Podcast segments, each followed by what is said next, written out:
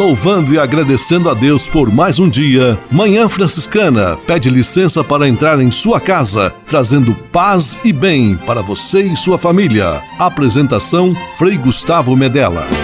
Irmãos, minhas irmãs, vamos cantar nesta manhã, pois renasceu mais uma vez a criação das mãos de Deus.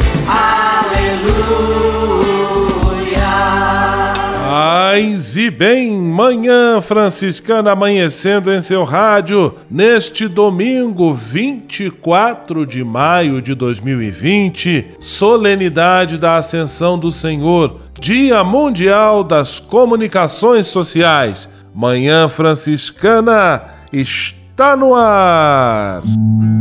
Com São Francisco e toda a família franciscana, rezemos juntos a belíssima oração de São Francisco, a oração pela paz.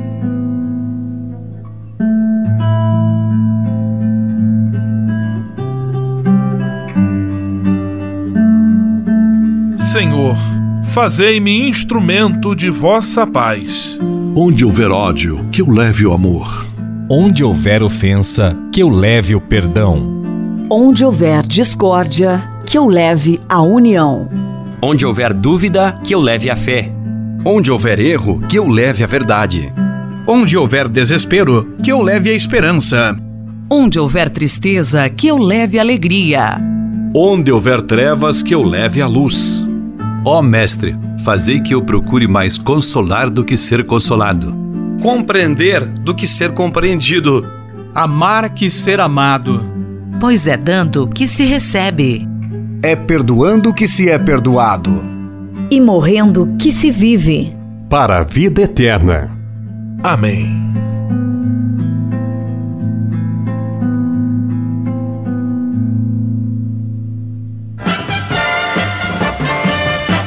Na Manhã Franciscana. O melhor da música para você. Na Manhã Franciscana, canções católicas. O Senhor subiu aos céus.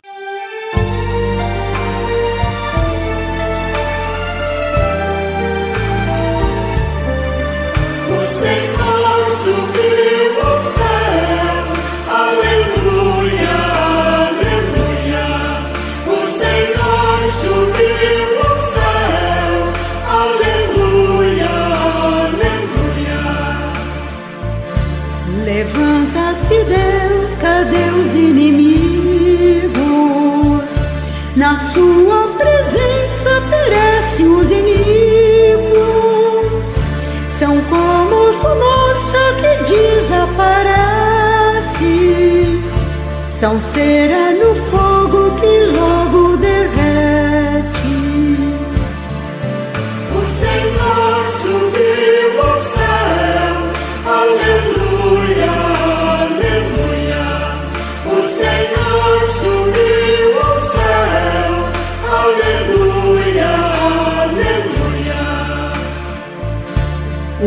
justos se alegram diante de Deus. Cantai ao Senhor, vibrai, filhos céus. Abre o caminho ao meu cavaleiro. Dançai diante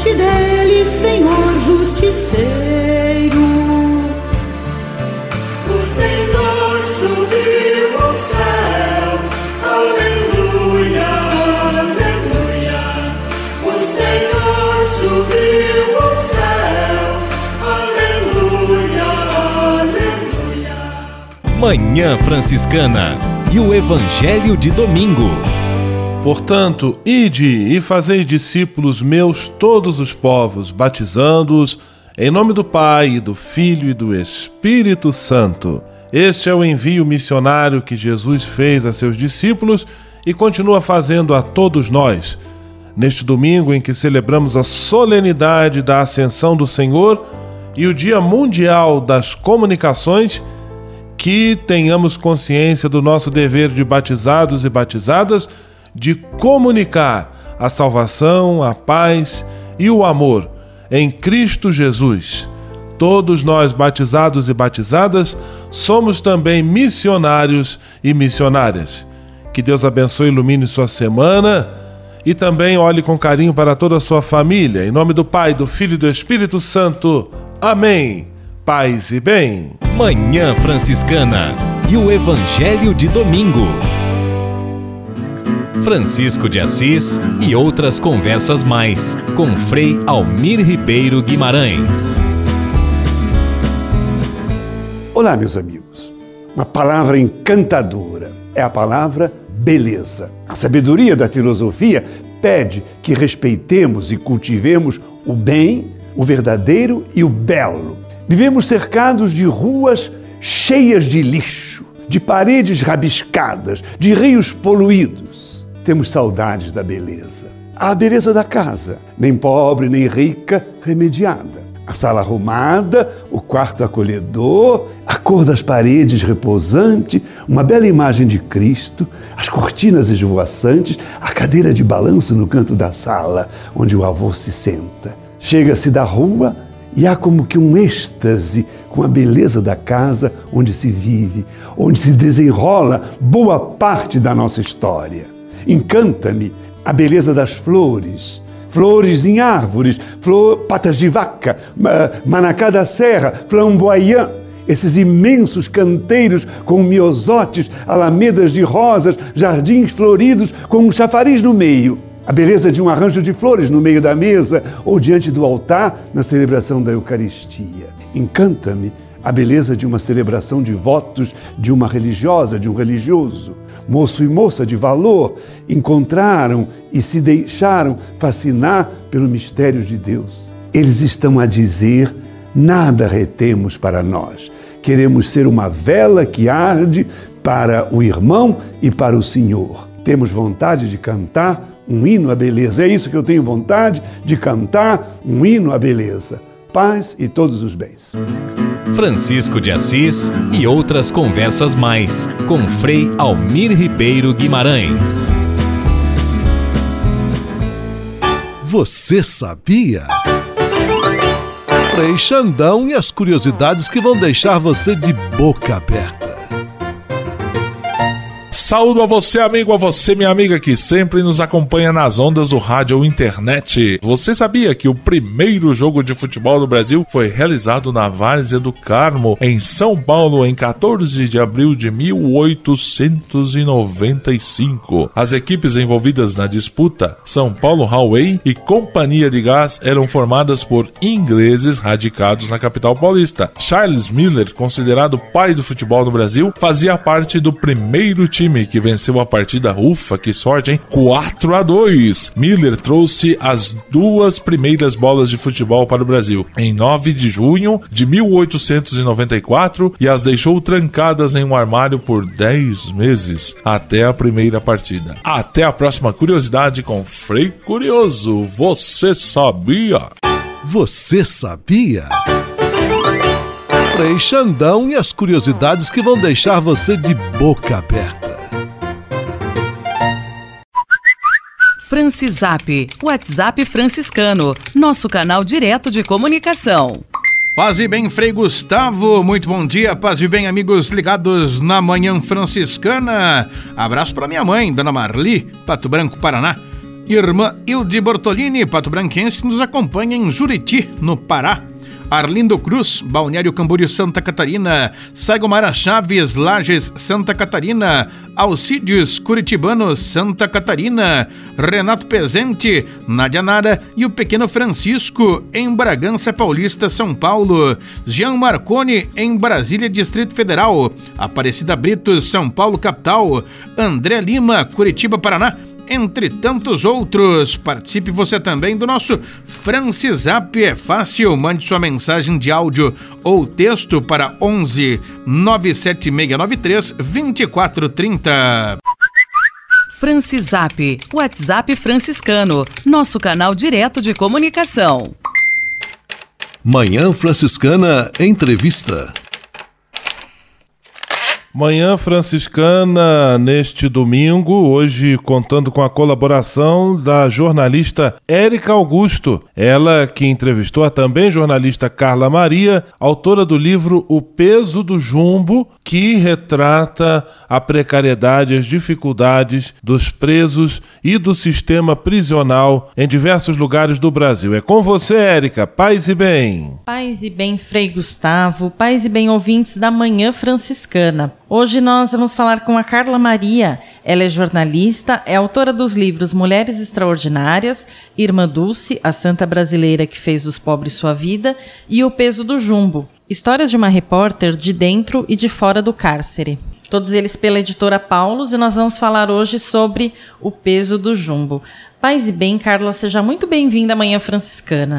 Olá, Érica, muito bom dia a todos os ouvintes da Manhã Franciscana. É uma alegria estar aqui com vocês, falando desse meu mais novo e desafiador trabalho. Obrigada pelo convite. Carla, eu queria saber primeiro a origem do nome. O livro se chama O Peso do Jumbo. O que é o jumbo? Então, por que eu coloquei esse nome? Né? Todas as vezes que você visita um presídio ou passa em frente a um presídio, é comum você ver uma mulher carregando uma sacola. Se essa sacola é transparente, você consegue observar que ali tem mantimentos, comida, alimento. Mas tem mais, sabe? Essa sacola que a gente chama de jumbo é composta também de um kit básico de higiene ou de sobrevivência que o preso e a presa, por vezes, não recebem do Estado quando adentram ao sistema carcerário e o familiar precisa mandar isso de alguma maneira. Se o familiar não tem condição de mandar, o preso que está dentro desse sistema carcerário precisa contar com a solidariedade de quem está preso. Então, sempre me marcou muito, desde a primeira vez que eu entrei em um presídio, ver como era pesado também pros familiares, porque é uma cesta básica. Então, como é pesado pros familiares manterem esse jumbo. Então, por isso, o peso do jumbo.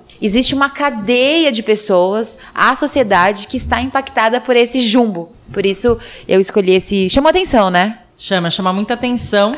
E, de fato, para quem não conhece o termo e também a capa, né? No rádio a gente não tá vendo, mas a capa também é interessante, né? Uma mulher, você vê ali com, com aquela sacola, né? Uhum. E então o livro é sobre a questão, sobretudo das mulheres, né?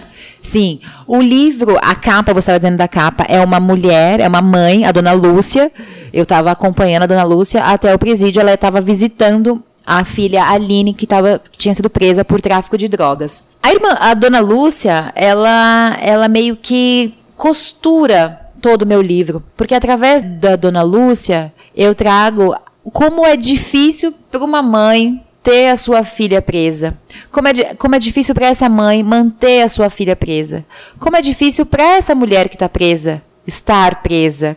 Muitas vezes elas são mães, muitas vezes elas foram parar naquela situação de, de aprisionamento, porque cometeram sim seus crimes, muitas sem solução, sem outras alternativas, e outras porque entenderam que aquele era, era o único mecanismo para poder ter uma renda financeira e manter sua família. Outras também usadas como mulas pelo tráfico nacional e internacional de drogas. Então o livro ele conta histórias também, eu tenho capítulos especiais sobre mulheres, acho que até o fato de eu ser mulher, me toca muito essa questão de que a mulher no sistema carcerário, diferentemente do homem, ela é punida mais de uma, duas vezes. Primeiro, a justiça tem imputa uma, uma prisão para ela, um tempo de prisão, assim como para os homens.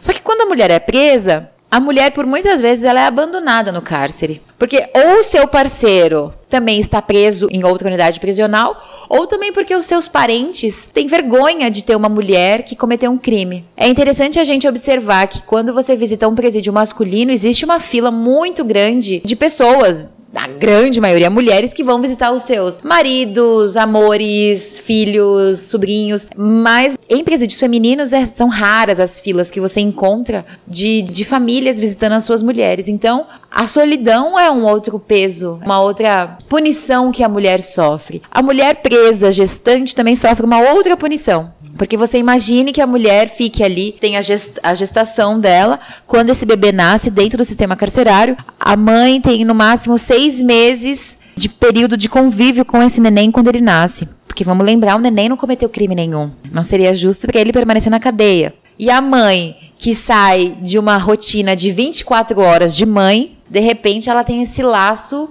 esgarçado, rompido.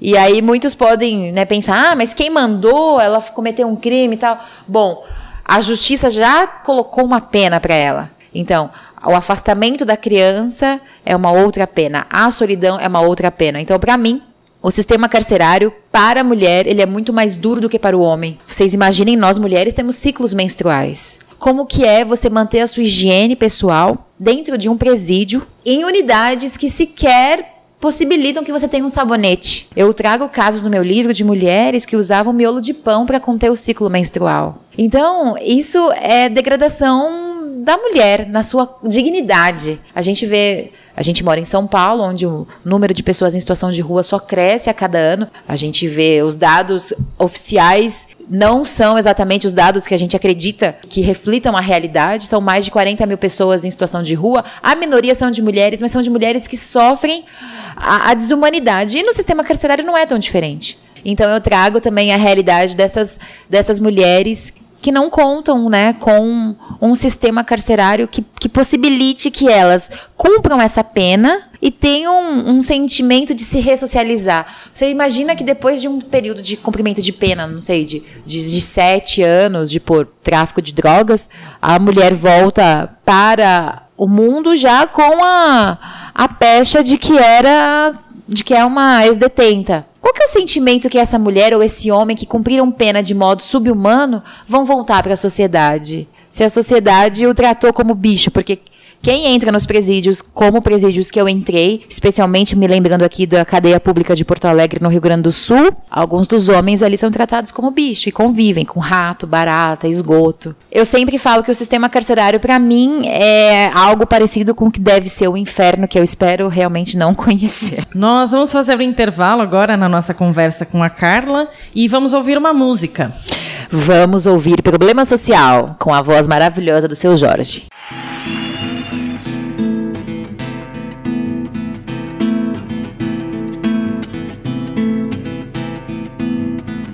Se eu pudesse, eu dava um toque meu destino.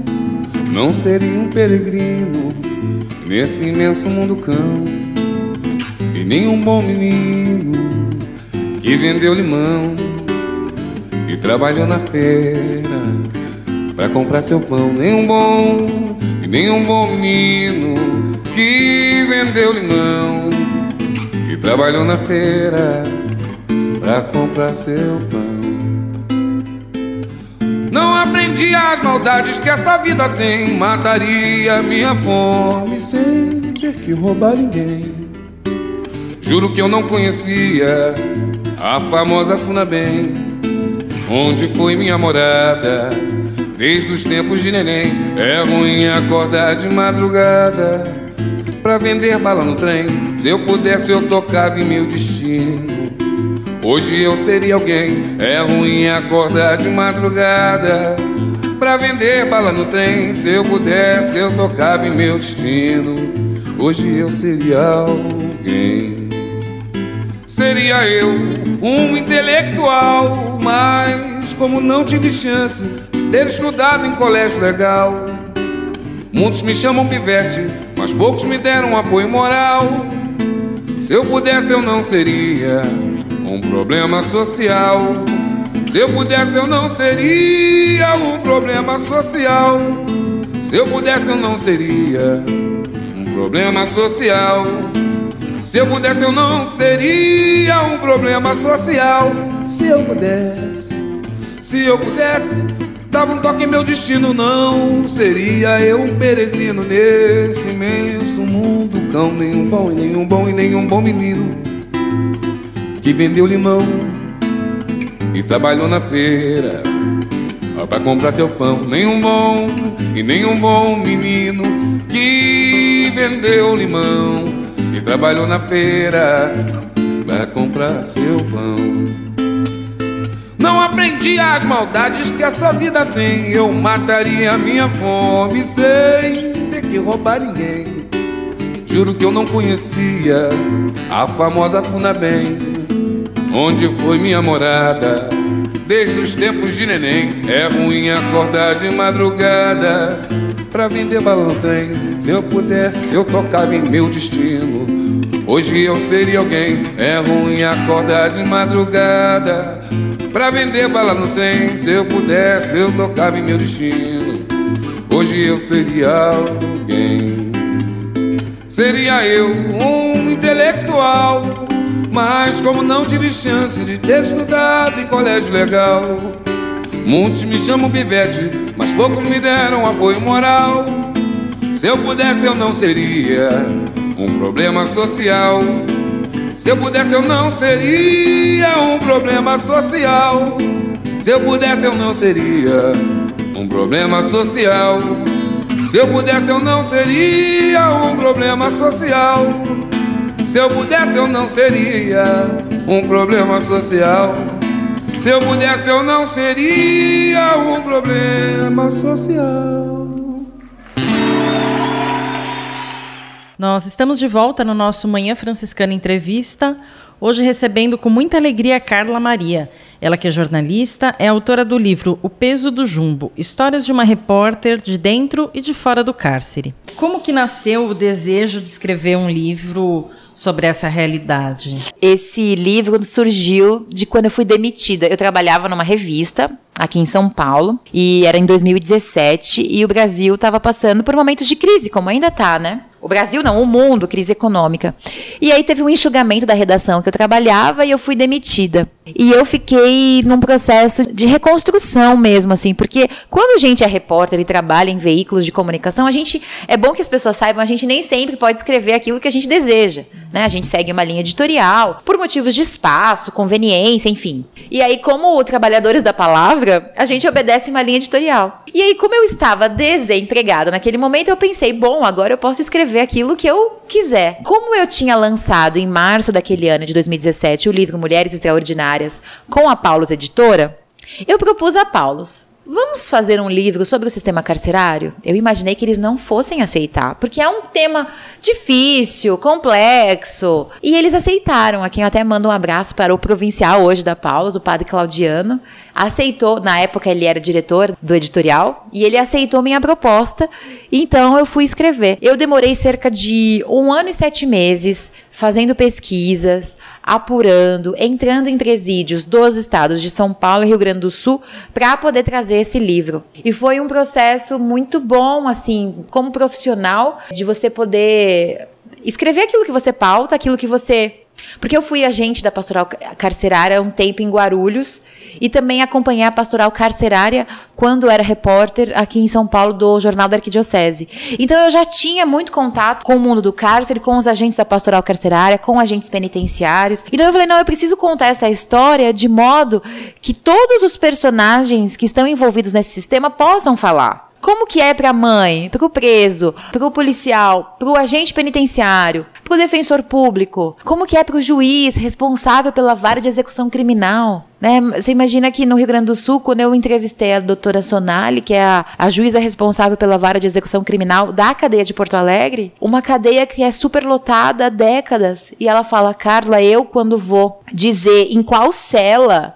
esse homem vai cumprir pena, eu preciso escolher com muita sabedoria, porque eu posso estar tá dando a pena de morte para ele. Lembrando que os presídios no Brasil hoje, eles contam com a organização e a presença das facções criminosas. E no Rio Grande do Sul, a mesma coisa, tem outros nomes, né? É, outras facções. Então, é interessante você descobrir quem é o ser humano atrás do juiz. Quem é o ser humano atrás do agente penitenciário? Que é um homem ou uma mulher que não tem uma pena a pagar, mas ele puxa uma cadeia junto com as pessoas que cometeram crimes. Então, a ideia do meu livro é mostrar que por trás de cada um desses atores existem homens e mulheres que têm bagagens, que têm histórias, que têm famílias, que têm frustrações, sonhos. Eu acompanhei muitos é, religiosos no sistema carcerário e eu acho muito bonito que esses homens e mulheres, mesmo é, sendo criminalizados, inclusive, pela, às vezes, por gente da Igreja Católica, eles consigam atravessar aqueles muros para levar a palavra de Deus, para levar um consolo, para levar uma esperança de que após aquele período ali de cumprimento de pena, vai ter vida.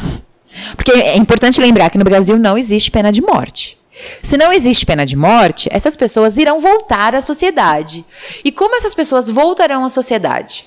É bom a gente pensar nisso. O livro, ele traz dados de 2000. Eu, eu terminei de escrever o livro em agosto de 2000, 2018. Então, os dados que nós temos hoje sobre o, o número de pessoas presas não estão no livro porque eles saíram mais recentemente. Então, no Brasil hoje nós temos 840 mil pessoas presas. Fora essas pessoas que estão presas, nós temos mais de 500 mil mandatos de prisão. Se a gente soma isso, é mais de um milhão de pessoas que estão presas ou quase para serem presas. É muita gente. Desse total de 840 mil pessoas presas, 40% não foram julgadas ainda, são presas provisórias. Ou seja, pode ser que nesse momento que eu estou aqui conversando com a Érica, tenham pessoas inocentes presas. E qual que é o impacto disso na vida de um ser humano? Imagina você ser preso por um crime que você não cometeu e ser preso da maneira que você é preso. Eu falei agora há pouco que são presos como bichos. Mentira, porque bichos são muito bem tratados hoje em dia. Basta a gente andar aqui e percebe o quanto de lojas pet existem para a gente tratar bem os nossos bichinhos. Então, os seres humanos estão sendo tratados como coisas. Então, esse livro ele quer provocar a consciência mesmo das pessoas. É um tema polêmico, é verdade, mas não deveria ser, porque a gente está tratando de um da sociedade brasileira. O sistema carcerário brasileiro ele é reflexo direto da nossa sociedade. E vamos, vamos, vamos pensar também que as pessoas que estão presas não são todas pessoas que mataram, que estupraram, cometeram crimes de pedofilia ou traficaram. Não, nós temos pessoas presas que não pagaram impostos, ou deveríamos ter, né? Pessoas que não pagaram impostos, pessoas que cometeram acidentes de trânsito, pessoas que não pagaram suas pensões alimentícias. Então, dentro do sistema carcerário, existem uma diversidade de crimes muito grande. E você que está me ouvindo pode pensar também, bom. Nunca vou ser preso, não tem que me preocupar com isso. Mas será que a gente não comete crimes no dia a dia? A gente não baixa filme de internet? A gente está pagando a nossa, nosso imposto de renda certinho? Sabe? Então, é, é importante a gente fazer uma autoavaliação de que hoje no sistema carcerário está tudo misturado. Será que eu, se fosse hoje fiscalizada nos meus hábitos, não seria um preso ou uma presa também? Então eu faço essa avaliação porque muitas vezes a gente fala, ah, é preso, tem que ficar preso, tem que cumprir mesmo, tem que pagar. Ok, as pessoas têm que pagar aquilo que a justiça manda. Mas será que é tudo igual? Será que não tem medidas? Uma pessoa que matou tá presa junto com alguém que roubou chocolate? Então, é uma reflexão que eu faço e eu quero provocar mesmo porque o jornalista tem que trazer informação verdadeira, né? A gente não tá aí só para falar dos anjos. Posso falar de anjos e santas também, como eu falei, da Irmã Dulce. Eu tenho um livro sobre a Irmã Dulce, a Santa Dulce, e que bom, né? É um refresco aí para os nossos dias. Muito bem, nós recebemos na Manhã Franciscana de hoje a Carla Maria, ela que é jornalista e autora do livro O Peso do Jumbo, Histórias de uma Repórter de Dentro e Fora do Cárcere. Muito obrigada, Carla, paz e bem. Foi uma alegria muito grande estar aqui com vocês, falando do meu trabalho, e fica o convite para quem quiser encontrar O Peso do Jumbo, ou os meus outros livros, vocês podem encontrar em todas as livrarias da Paulus e também no site da Paulus, que é paulus.com.br. Muito obrigada por esses momentos de bate-papo e até a próxima. Manhã Franciscana Entrevista. Francisap, WhatsApp franciscano, nosso canal direto de comunicação. Abraço agora para Rosiane Aparecida, em Barra Mansa, Rio de Janeiro. Jorge Xavier, São Paulo, capital. Nina da Silva, Barbacena, Minas Gerais. Carlos Eduardo Leal, Praia Grande, São Paulo. Vani dos Reis, Patrocínio, Minas Gerais. Carla Curitibanos, Santa Catarina. Luciano, em Lages, Santa Catarina. Célio Antônio Sardanha, Rodrigo, Santa Catarina. Wagner Rocha, Itapipoca, Ceará. Suelen, Curitibanos, Santa Catarina, entre tantos outros. Mande você também o seu Francisap para 11 97693 2430. Francisap, WhatsApp franciscano, nosso canal direto de comunicação.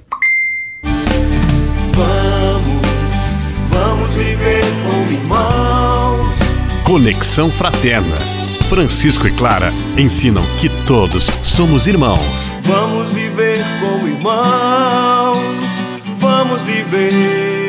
Olá, ouvintes. Eu sou Thaís de Oliveira e é um prazer imenso estar com vocês para mais um programa. Hoje vamos falar um pouco sobre protagonismo leigo e quem bate um papo com a gente sobre isso é a jovem Stephanie Belo, da Baixada Fluminense, no Rio de Janeiro. Seja bem-vinda, Stephanie. Olá, paz e bem. Meu nome é Stephanie Belo, tenho 20 anos, sou estudante, participo da paróquia Nossa Senhora Aparecida, sou pertencente da comunidade Nossa Senhora de Fátima, participo do grupo de base da Pastoral da Juventude, o Juna, Juventude Nova Aliança, e sou franciscana com muito orgulho e com muito amor. Conta pra gente como que iniciou a sua caminhada na igreja. Bem, eu fui introduzida na igreja desde que eu nasci. Literalmente, eu cresci e fui criada pela e na minha comunidade. Minha família paterna é católica, então eles sempre me levaram para este caminho, mas foi a partir da catequese que eu entendi é, que cada pessoa tem sua vocação e quais eram as infinitas possibilidades que a igreja nos dava que dependia da gente querer trilhar ou não. Então foi a partir da catequese que eu tive esse entendimento e que eu comecei a trilhar sozinha os meus passos na comunidade, na vida em comunidade. Muito legal, Stephanie. E agora conta um pouquinho sobre as suas primeiras experiências e como você enxergou a sua vocação leiga. A minha primeira experiência está ligada muito a minhas primeiras memórias de vida, assim, que como eu falei anteriormente, né, eu cresci na comunidade. A minha tia, que também é minha madrinha, ela quando eu tinha por volta dos 4, 5 anos, ela era coordenadora da ação social. Então eu me lembro eu pequenininha indo com ela, né? Para mim ela estava indo passear, mas depois eu entendi que não, eu estava indo junto com ela, fazer as visitas às casas das pessoas assistidas pela pastoral social. E eu me lembro que ela falava assim: vai lá brincar com as crianças. Eu ficava brincando com as crianças enquanto ela conversava com a família, enquanto ela fazia assistência, enquanto ela viu o que eles estavam precisando, quais eram as necessidades. Então, muito pequenininha, eu lembro dessa, dessa experiência de fazer missão. Mas a, a, a, missão assim que mais me tocou, a experiência que mais me tocou foi quando eu fui mais velha, né? É, num abrigo que, que cuidava de crianças que estavam em processos judiciais com a família para saber se a família poderia estar com eles ou não. E aí eu me lembro dessa, dessa missão e ali eu me encontrei como missionária e tudo. Então eu tenho essa primeira memória de espelho, de reflexo do que eu queria ser. E eu mais velha é, estando com os pequenos de Jesus e querendo estar mais próximo deles. Atualmente, como é a sua vida em comunidade? O que, é que você faz?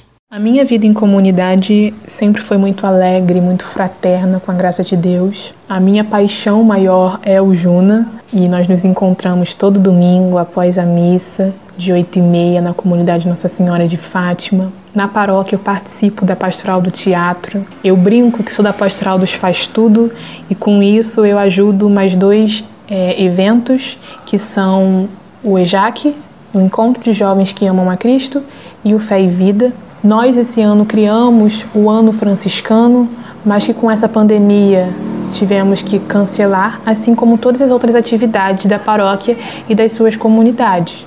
Então, nós estamos nos encontrando sim, mas por videochamadas. Estamos no, participando da missa, fazendo retirão de doações, né?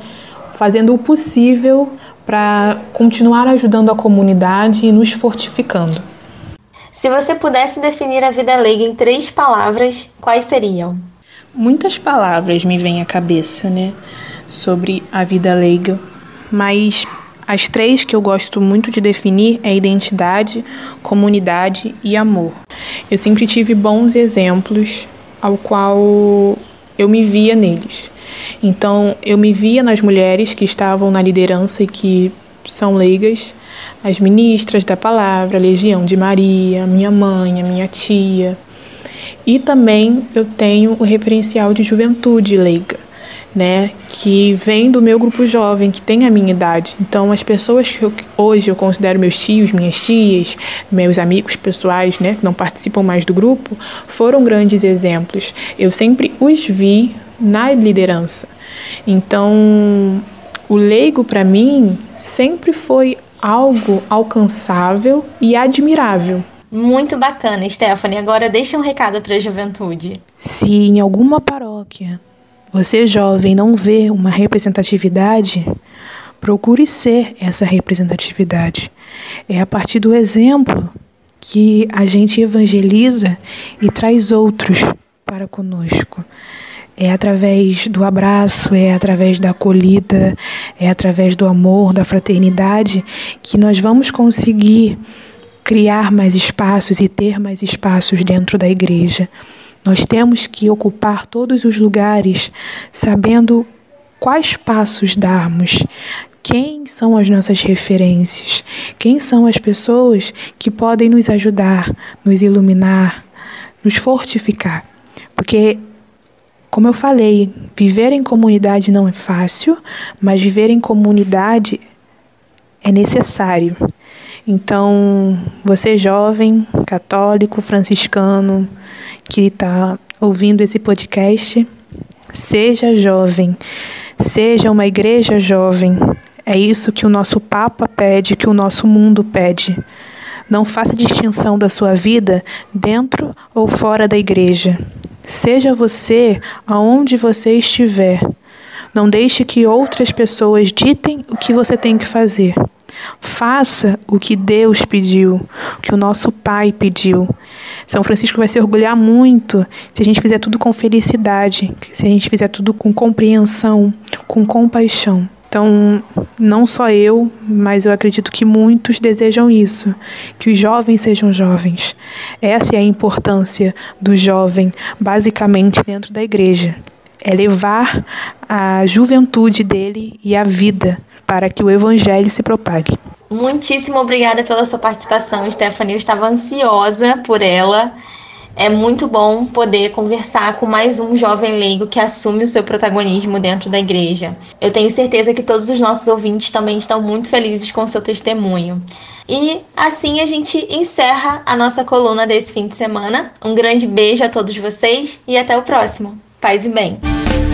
Vamos, vamos viver como irmãos. Conexão Fraterna. Francisco e Clara ensinam que todos somos irmãos. Vamos viver como irmãos. Vamos viver. Na Manhã Franciscana. O melhor da música para você. Na Manhã Franciscana, Salete Ferreira, por entre aclamações. Entre aclamações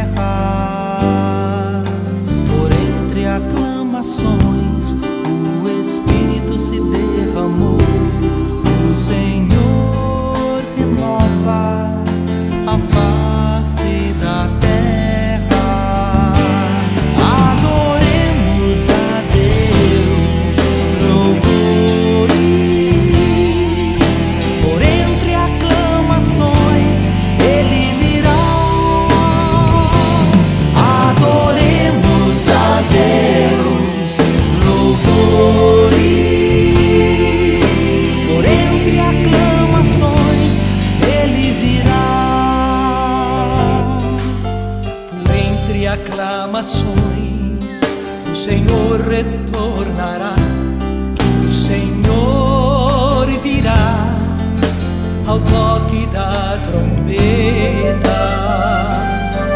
Com os anjos, com os santos, com a Virgem Mãe de Deus, renderemos louvores àquele que venceu.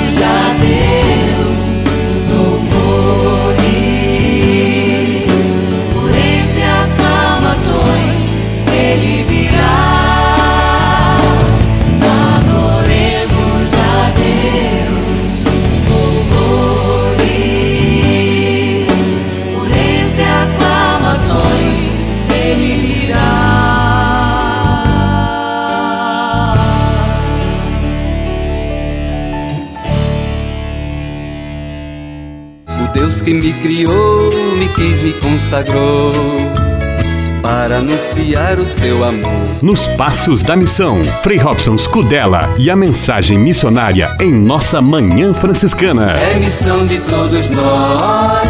Deus chama, eu quero ouvir a sua voz. Paz e bem a você que acompanha o programa Manhã Franciscana no quadro Nos Passos da Missão. Com sua licença, entramos em sua casa, acompanhamos você que está na estrada, ficamos em sua companhia, partilhamos a missão e confirmamos que a missão se faz com a ajuda de todos. Queremos que este programa Nos Passos da Missão seja momento de recordar Jesus Cristo, o missionário do Pai, celebrar o envio que do Pai recebemos, batizados e enviados evidenciar a companhia do Espírito Santo, ele é o companheiro do missionário, caminhar com os homens e as mulheres. Ninguém faz missão sozinho. Falar de missão é falar dos irmãos e irmãs que deixam casa, pais e partem para anunciar o Evangelho, chegando a terras distantes. Mas falar de missão é também falar de cada um de nós, falar de você, chamado a ser discípulo, discípula e missionário do Senhor. O nosso programa Nos Passos da Missão de hoje continua a série chamada O Missionário Franciscano. Inspirados em São Francisco de Assis, os missionários franciscanos são homens que vão em fraternidade pelo mundo, tendo como meta o encontro com Deus e com a humanidade. O modo de viver desses homens os leva a reconhecer que os bens que o Senhor opera através deles são dons do próprio Senhor. Com isso, o missionário franciscano deseja que a sua vida seja sempre uma manifestação não da sua própria vontade, mas da vontade do Senhor. Renunciar à própria vontade para que em tudo prevaleça aquela do Senhor de quem nos vem todo o bem, pois só Ele é bom. Que esta busca do missionário franciscano seja a nossa também, que tenhamos em todos os momentos de nossa vida a pergunta que Francisco de Assis tinha sempre em sua boca: Senhor, que queres que eu faça? Surge a missão, vamos partir, paz e bem. O Deus que me criou, me quis, me consagrou para anunciar o seu amor. Nos Passos da Missão, Frei Robson Scudella e a mensagem missionária em nossa Manhã Franciscana. É missão de todos nós. Deus chama, eu quero ouvir a sua voz.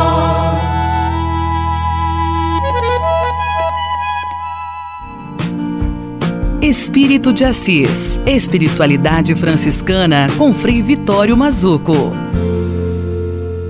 Minhas amigas, meus amigos, a espiritualidade precisa ser cultivada. Há uma cultura espiritual. A palavra cultura vem de Celt, cult, da língua semítica, Celt. Significa trabalhar a terra, trabalhar o natural e transformar. Tratar com cuidados as sementes, cuidar da plantação, fazer crescer, melhorar, aperfeiçoar, regar, levar algo à condição de melhor. Então, ajudar a frutificar. Então, espiritualidade é cultivar e cuidar da respiração interior do seu ser, com o mesmo cuidado que tem o camponês quando ele trabalha a terra. Então, a pessoa espiritual é alguém que exercitou tão bem a arte e o alento do espírito que, mesmo nas situações mais difíceis da vida e do caminho, ele não perde o fôlego, não perde a consistência. E dessa forma, a espiritualidade também exige que cada um proteja a sua chama interior, o seu calor e não deixe apagar por qualquer motivo ou situação banal. Então a espiritualidade está aberta a qualquer pessoa em qualquer tempo da história.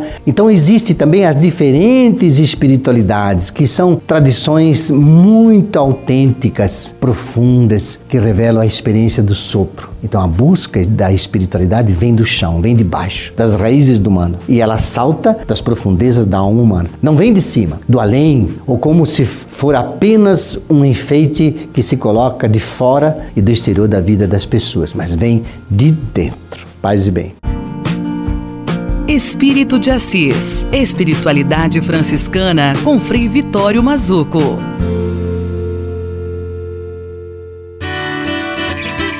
A casa é nossa. Frei Diego Melo e as dicas de cuidado com o meio ambiente. Paz e bem, Frei Gustavo, paz e bem a todos os nossos ouvintes. Mais uma vez estamos aqui com o nosso Serviço de Justiça, Paz e Integridade da Criação, o JPIC, que nessa semana teve é, muitas atividades, celebrou de diferentes formas aquilo que nós chamamos de Semana Laudato Si, ou seja, a celebração do quinto ano do lançamento dessa encíclica que revolucionou não só a nossa igreja, mas também a todo mundo, a encíclica do Papa Francisco chamada Laudato Si.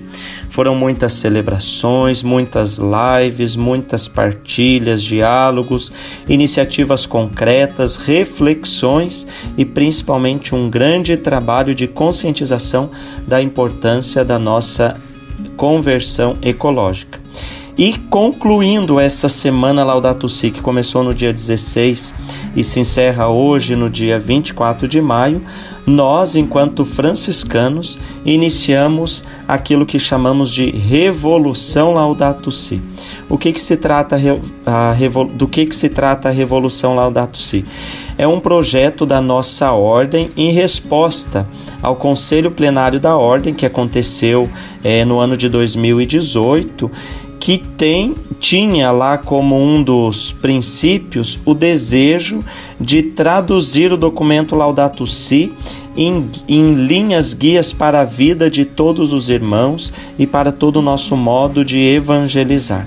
De modo que, de hoje, hoje, dia 24 de maio, nós estamos iniciando não uma semana, mas um ano, um ano chamado Ano da Revolução Laudato Si, cujo objetivo central é propormos uma conversão revolucionária de todos os franciscanos e franciscanas à luz dos princípios da encíclica Laudato Si temos é, como metas é, animar a todos os frades, irmãs, irmãos, religiosos, religiosas, leigos e leigas franciscanos a desenhar um estilo de vida que seja parte, que tenha como parte novas iniciativas sobre a ecologia integral e converter as nossas entidades, a nós mesmos, em fraternidades, em pessoas ecológicas, cujo, cuja preocupação com a nossa casa comum, com o nosso planeta Terra, esteja na centralidade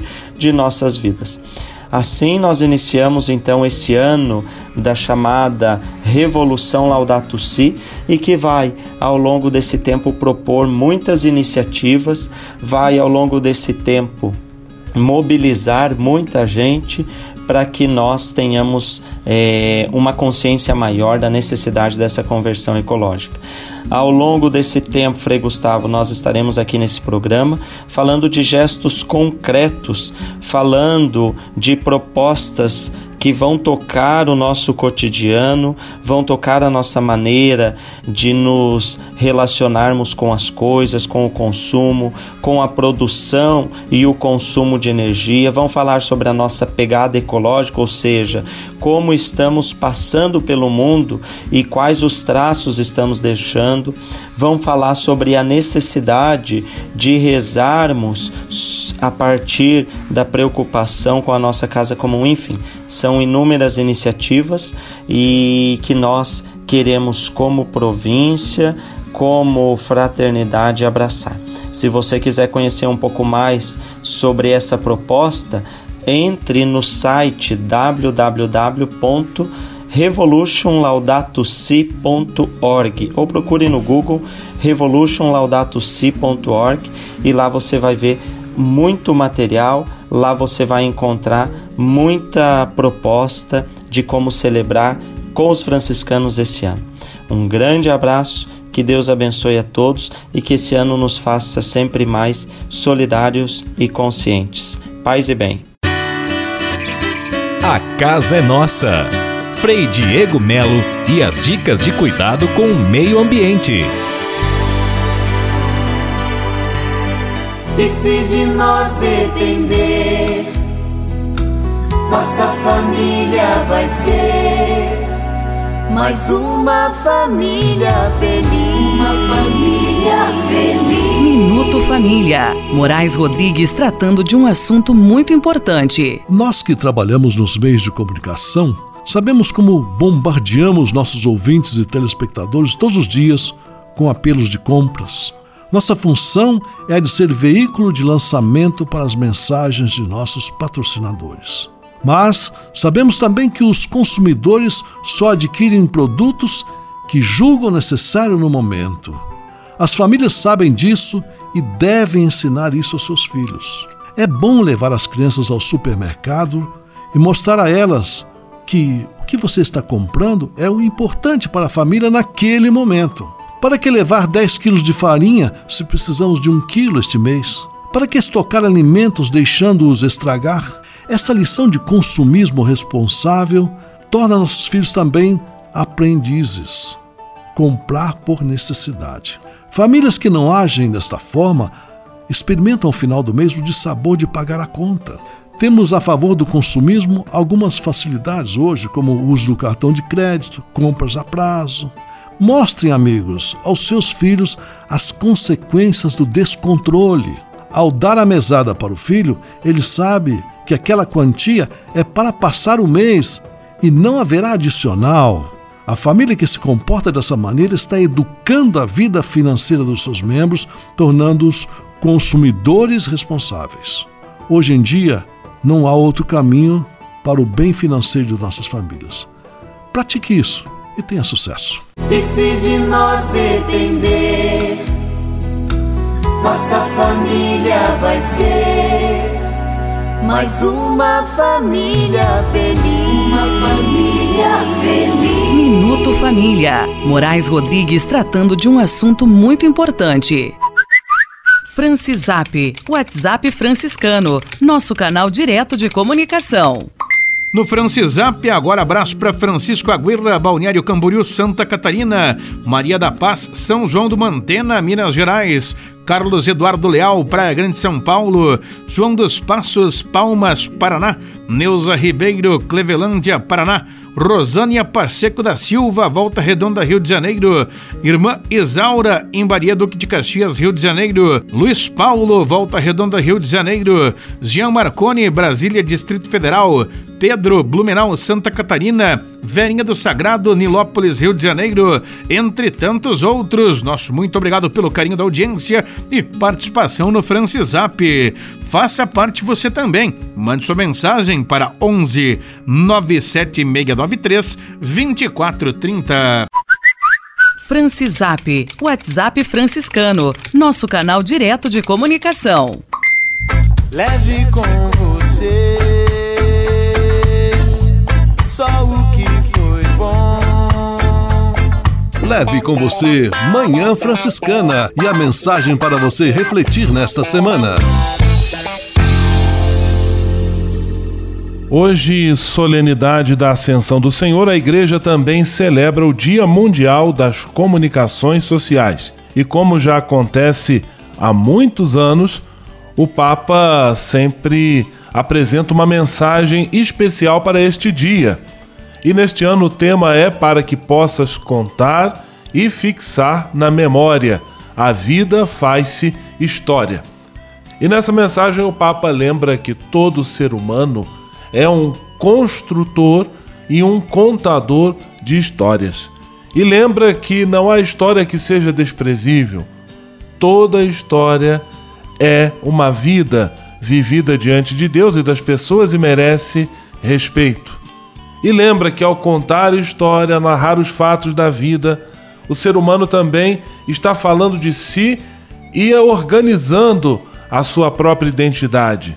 E por isso todos nós precisamos de contar histórias e de ouvir especialmente as boas histórias, aquelas que nos animam, aquelas que edificam e que nos tornam mais capazes de amar e ser amados. Não tenhamos medo de contar a nossa história, de construir a nossa história, ainda que haja momentos difíceis, toda história é uma bênção, uma graça, um modo de estarmos no mundo, uma maneira de tornar o mundo melhor. Leve com você só o que foi bom. Leve com você Manhã Franciscana e a mensagem para você refletir nesta semana.